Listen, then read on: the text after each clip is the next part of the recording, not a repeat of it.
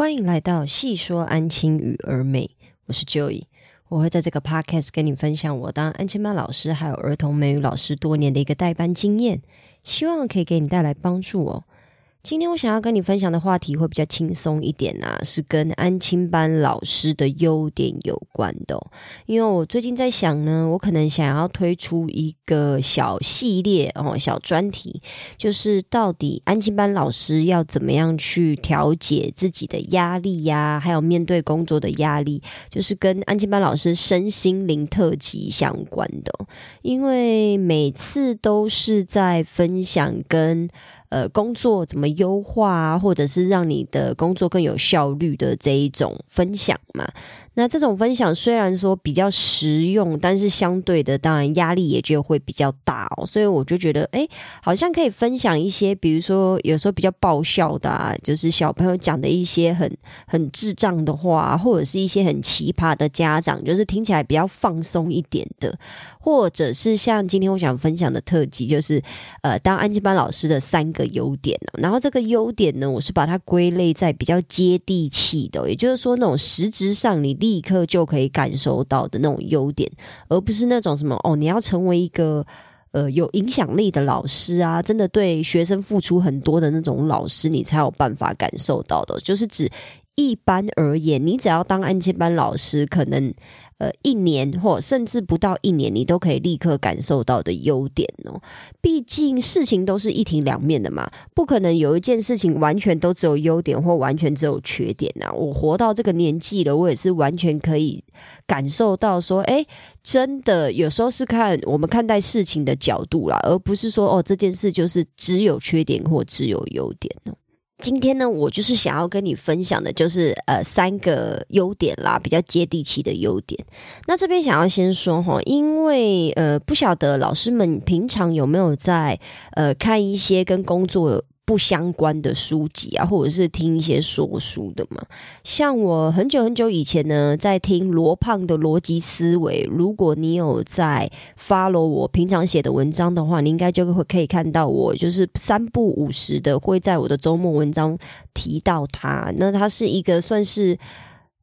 嗯，打开我线上学习大门的一个人哦，就是我，因为看了他的频道，才会接触到那个呃逻辑思维嘛。然后接触到一些其他的更丰富的知识，哈，不是说只有跟工作相关的知识。后来他建立了一个 App，叫做得到 APP，我也在那个 App 上面学到了非常多我自己感兴趣的主题啊。那接下来要讲的话呢，就是他在呃其中一集逻辑思维讲的，就是说因为生存的关系，哈，在我们远古的祖先呢，就是会比较容易。呃，记住不好的事情，因为这个样子你才有办法生存下来嘛。比如说，在远古时代，我们的祖先如果看到老虎，他就要记得哦，以后看到这种会呃，可能不是看到老虎了，就是有威胁性的东西，他必须要把这件事情记住，然后下次再看到的时候呢，就要赶快拔腿就跑嘛，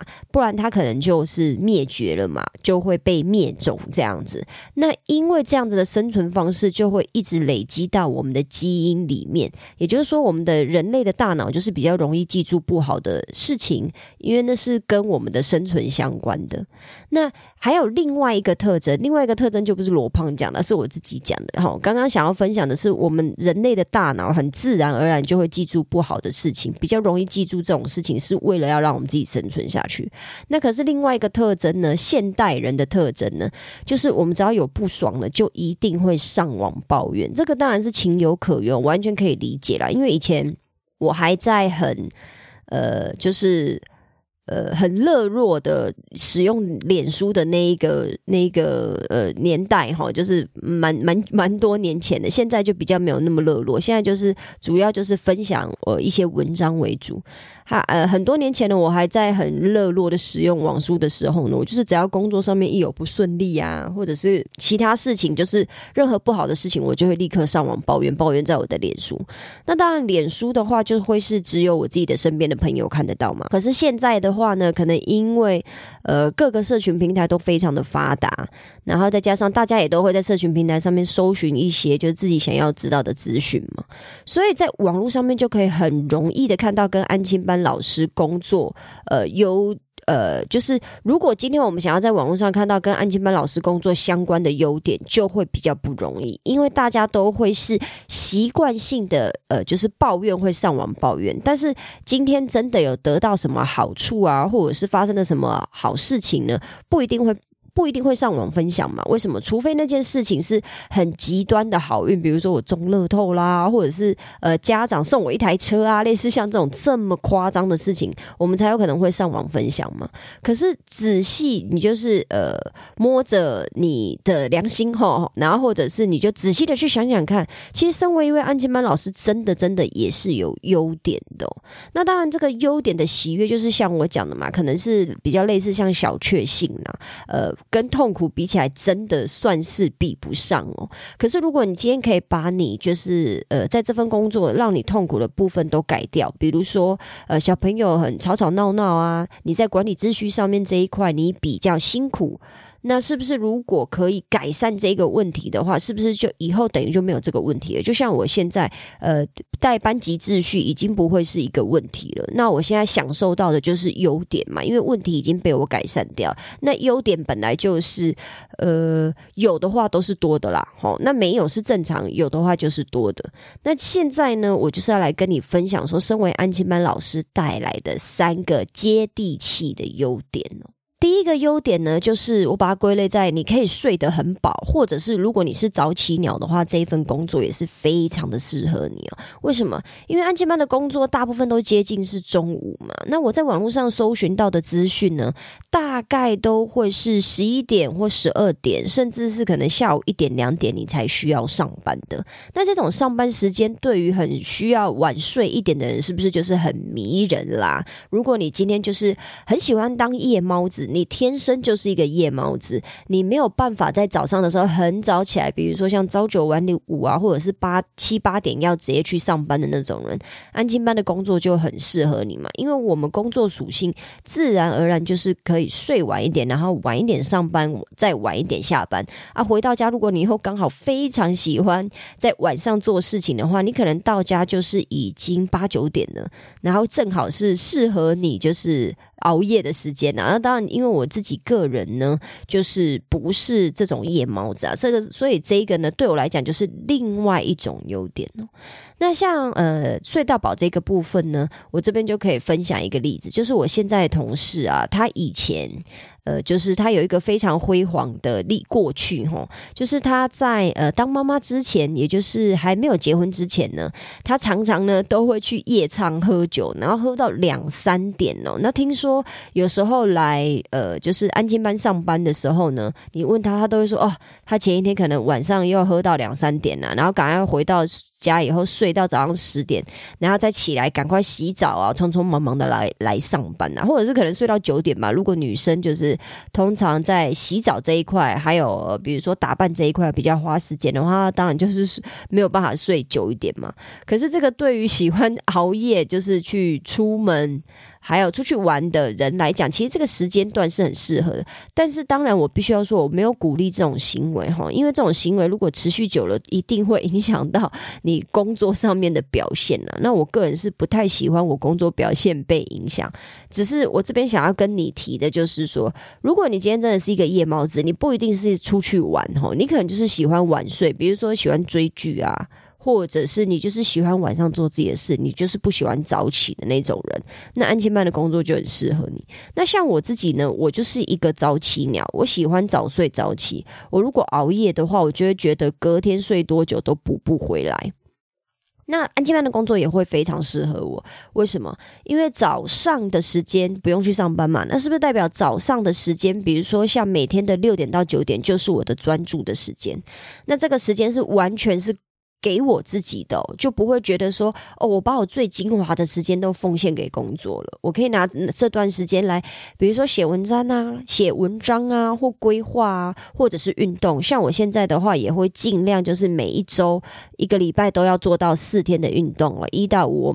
每天都要做到三十分钟以上的运动。可是如果我就是在这个时间段要去公司上班的话，是不是等于最精华的时间就不是给我自己了？所以我觉得安静班工作的时间真的是一个蛮大的优点，是一个很大的优势。再来第二个优点呢，也是你可以直接感受到的，就是三节礼盒吃不完呐。这件事真的是不夸张，每年只要到中秋节或者是过年的时候呢，我们安静班的柜台就会开始放一堆的礼盒。真的是一堆。那为什么是中秋节呢？因为可能端午节送粽子很奇怪或很不方便吧，所以通常都是中秋节还有过年前夕的时候，我们会收到最多的礼盒。那属于最大宗的呢，又是中秋节。我不晓得家长是约好还是怎么样，就是过年的礼盒可能还好，没有中秋节这么多。但是只要一到中秋节，我们的柜台就是摆满了柚子，摆满了月饼，然后蛋黄酥、星巴克。任何就是你看得到的那种礼盒，呃，就是那种诶，不是说非常贵，但是呢，你也叫得出名字，那些礼盒就会摆满。比如说像我最近前一阵子就是中秋节嘛，每年都一定会看到的，就是小潘的凤凰酥啦。因为我可能工作的地点的关系，所以也会蛮容易接触到小潘的凤凰酥的，即使是。最新最新的新手老师，比如说我的同事，他大概才做一年左右，他也会收到呃一两位家长的感谢礼盒哦。所以，就像我刚刚说的，我们就是收了数不清的柚子、蛋黄酥、月饼啊，还有小黄呃小潘的凤凰酥的礼盒。然后，我们的家长呢，尤其是我们班的那一位，我真的实在是非常的感谢他，他还很体贴、很体贴的跟我们讲说：“哦，柚子呢，一定一定要放到中秋节的时候才可以吃哦，因为他大概是中秋节前两个礼拜就送了。”然后他就说：“哦，这个一定要到中秋节的时候才吃，你现在吃的话就不够甜，你要等到它中秋节的时候，那个水分再收干一点，它的柚子就会非常甜，然后薄薄就是充足的水分，然后我们吃起来才会开心。这样子，我这边也必须要说，托家长的福，我。”个人非常喜欢吃蛋黄酥，我尤其是呃，我喜欢吃乌豆沙的那种蛋黄酥。那每年我都可以吃到一些哎，我没有看过的蛋黄酥，哎，就是家长也是很厉害。当然，就是因为每年的家长也是在太旧换新嘛。呃，六年级的毕业了，一年级的进来，即使他今天不是送我，可是因为老师们大部分都是会摆在公共区域嘛，因为礼盒真的太多了，老师不太可能每一个都带回家，所以摆在公共区域。的话就是大家都可以吃，想吃的可以吃。可能老师像我，我就是拿一点点回家，剩下的也是摆着啊。大家想吃就一起吃。那因为这个样子呢，我也就吃过了很多我完全没有听过的蛋黄酥啊。当然有的好吃呢，有的就普通嘛。可是我真的也是非常感谢家长，因为我今年也拿了差不多四五颗的柚子回家吧。因为就是家人很喜欢吃柚子的关系。那这个部分呢，真的也是安亲班老师的一个优点哦。再来最后一个，我要分享接地气的优。点也是，你只要进来工作没多久，你应该就有机会感受到。可是前提是你要把事情做好了，也就是说，买东西还有你想要去办事情的自由时间哦。因为我自己是没有当过很久的上班族啦，大概只有当过短短的不到两年吧。然后我不太确定是不是普遍的上班族，他们都可以想离开办公室就离开，这个我不是很清楚啦。可能看那个。呃，日剧啊，或者是那个影集的时候，又觉得说他们好像虽然说要去也可以去，可是又好像没有那么的自由，这个我不太确定。但是当安全班老师呢，有一个隐性的好处哈，就是。你除了每天如果在小朋友没有进班之前，你的时间比较自由以外，还有一个时间呢，就是每个星期二的小自由活动时间呐。可是我必须要说，这个是看你的安亲班属性，然后还有你的工作的完成度。哦如果比如说你是才刚到职的安亲班老师，假设说你才刚到职不到三个月好了，你有很多的工作内容，你还不是那么的熟悉，然后你的 tempo 也还不是那么的稳哦，你有。有一些呃工作内容，你必须要花时间去处理好的话，那这个小确幸呢，可能就不适用于你哦。你必须要先把工作做好，你才有办法做这件事嘛。因为每个星期二呢，我看到大部分的安亲班呢，都会是比如说下午一两点才上班，他们可能平常是十二点。十一点上班，可是星期二因为小朋友是整天的关系，几乎是整栋安亲班都只剩老师了。所以有的安亲班呢，他会直接告诉老师说：“哦，那你那天就不用那么早来，那天你可能下午一两点就来。”那这个是不是就是你的小确幸的时间？等于说，呃，我问到的情况都是。学校并没有再叫老师用其他时间补回来了，可是可能当然，呃，有的补习班，呃，有的安亲班，他可能是星期六需要去帮忙值班的，因为有的安亲班是会做到星期六帮小朋友加课的，那这个的话就不在我的讨论范围之内。可是我也有听过安亲班，就是。呃，学校不会再叫他们另外过来补班的，也就是说，星期二的这个时间就等于是送你的，你那一天是少了工作时间，但学校不会怎么样的。部分安心班呢，可能就是比如说像我。我就是我们安亲班没有说星期二可以晚到，我们就还是正常时间上班，就是十一点十一点到八点。我们星期一到星期五都是十一点到八点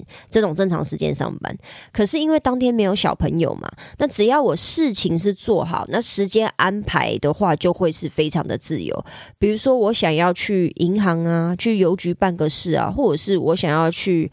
呃，就是那个呃。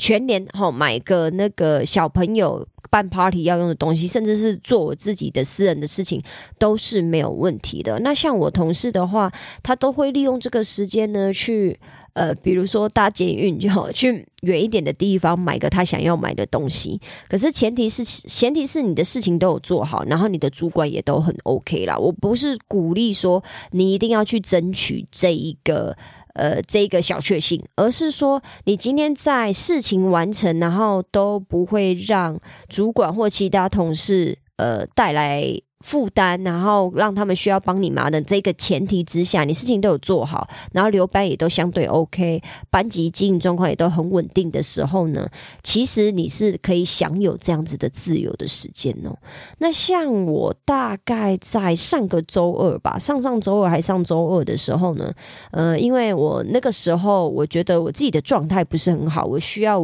做一个。我从来没有做过的事情，让我去分心哦，不然我会一直想着我创业的事情，然后可能想着我要写什么文章啊，想着我哪边又没有做好啊，我就想说啊，不行，我要做一个让我分神的事情，我就拼了我的人生的第一个乐高积木哦，呃，因为我们学校开始在挑选那个圣诞节礼物了，然后我就是自己花钱买了一个乐高积木，因为我就想说，哎。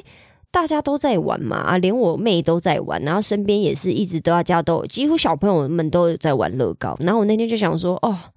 我那天真的是。不想要去碰任何跟呃写文章啊，或者是创业相关的东西，我也不想要做学校的事情，我什么都不想做，就觉得状态不是很好。然后我就利用了周二下午的那一个自由的时间，把一个乐高积木从零到有拼好了。然后我就觉得啊，真的蛮好玩，是蛮舒压的啦。那我也是蛮开心，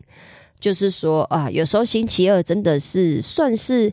每个每周上班的一个小确幸吧，也就是说，你星期一是 Blue Monday 嘛，可是你就可以把你的 就是呃重心想说，哦，好，星期二，星期二就要来了，明天我就是可以轻松一点。那当然，相对的，星期二时间安排上面比较自由，它当然相对的也是一个缓冲啦。如果你的事情，比如说该做的事情，评量卷啊，或者是。小朋友的功课啊，还有任何其他工作上面应该完成的事情，如果没有完成的话，星期二也会是一个很好的缓冲哦，让你可以在那一天呢，赶快把欠的东西赶快补一补哦。我个人是觉得星期二的这个时间对安全班老师来讲是真的挺不错的啦。那以上就是我今天的分享啦。当然，安亲班老师的三个你知道比较接地气的优点了。那最后呢，我想要询问老师，你有收过家长的什么礼物呢？我自己听过最夸张的是我幼稚园的同事啊，他曾经是我安亲班的主任，然后后来反正就是不不不不，然后他就跑去幼稚园当老师了。他最厉害的呢，就是家长送了他一台笔电哦。我当初还以为我听错，我想说什么笔电，我有听错吗？他说没有，就对，就是一台笔电，然后他也收下了。我真的是非常非常的羡慕啊！那刚好我最近也有缺笔电啊，我一直很想要尝试使用看一看那个 Mac 的系统，Mac Air 就好了。不晓得我在那个这个 Podcast 许愿，我的家长听不听得到？可是如果我的家长真的要送我真的他们不晓得呃什么因缘际会情况下，真的送了一台 MacBook Air 给我的话，我可能会直接腿软，然后都不敢收吧。那我这边想要问的呢，就是请问你有收过什么家长的礼物呢？如果方便的话，就在留言区分享一下吧。以上就是我今天的分享啦，希望我今天的分享对你有帮助。如果你有其他想法，或你希望我针对今天的主题或内容中的哪个部分做更深入的讨论，也麻烦你在评论区留下你的想法哦。如果你喜欢我今天的分享，也麻烦你在 Apple Podcast 或 Spotify Podcast 留下五星好评，并且把这一集分享给其他的朋友知道哦。我知道你的生活非常忙碌，所以我非常感谢你花时间听了这集 Podcast。有你的支持跟分享，是我创作最大的动力。那我们今天就先这样喽，我们下次见，拜拜。